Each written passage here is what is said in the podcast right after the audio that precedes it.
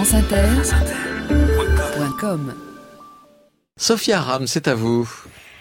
Cher Arnaud Montebourg, j'aimerais profiter de votre retour sur cette antenne pour vous dire Oh puis merde, faut que je vous le dise. Voilà près de deux ans que vous faites tout pour m'éviter. Deux ans sans nouvelles. Pas un mot, pas une lettre, rien. Vous êtes visiblement prêt à tout pour me fuir. Vous êtes même allé jusqu'à vendre des canapés chez Habitat. Non mais tout ça pour me fuir, pour fuir notre histoire, notre destin commun. Alors je ne sais pas si j'ai manqué à Arnaud Montebourg, mais je peux le dire, à moi Arnaud Montebourg m'a manqué. Follement. Éperdument. Douloureusement. Mais vous revoilà à la tête du Projet France. C'est le nom de votre micro-parti. Et qui, alors, si je peux me permettre une légère critique, manque un tout petit peu de panache. Bah, je sais pas, après la rose et le réséda, j'aurais imaginé quelque chose de plus ambitieux. Bah, je sais pas moi. Le projet Gaulle, par exemple. Bah ouais, non, sans déconner, ça, ça aurait eu de la gueule après le ministère du redressement productif. Le projet Gaulle, ça aurait sonné comme une promesse, le redressement de la Gaule. Bah ça, au moins, ça nous parle. Et j'ai même le slogan, Arnaud, le projet Gaulle, un projet qui tape dans le dur et qui va au fond des choses. Franchement, le projet Gaulle, ça, ça, ça manque de mouvement. Enfin non, le projet France justement, ça manque de mouvement.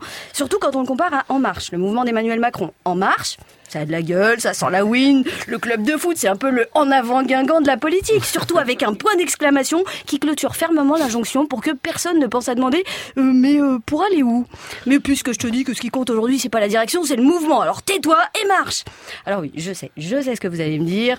Emmanuel Macron n'a rien à voir avec vous parce que contrairement à lui, vous avez retiré une véritable expérience de votre passage à Bercy. Les deux années et demie au ministère de l'économie et du redressement productif m'ont convaincu que pour transformer ce pays tel que nous l'avons rêvé, il fallait les leviers d'action du président de la République.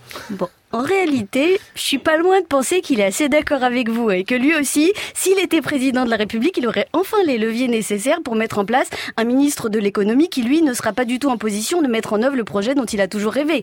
Ah ben attendez, ça, j'en suis sûre. Hein. Et puis, il a au moins une deuxième chose sur laquelle je pense que vous êtes d'accord tous les deux, c'est que pour lui, comme pour vous, le bilan de ce quinquennat n'est pas défendable. Et c'est vrai, on va pas se mentir Arnaud, en matière de résultats économiques, le bilan n'est pas à se taper le cul par terre. Mais là, sur ce point, j'aurais tendance à vous suivre. Surtout que si on regarde bien, Macron et vous, vous avez couvert à vous deux la quasi-totalité du quinquennat à la tête du ministère de l'économie. Alors, j'ai envie de dire, qui est mieux placé que vous pour avoir un point de vue sur votre propre boulot? Et c'est d'ailleurs tout le problème du bilan.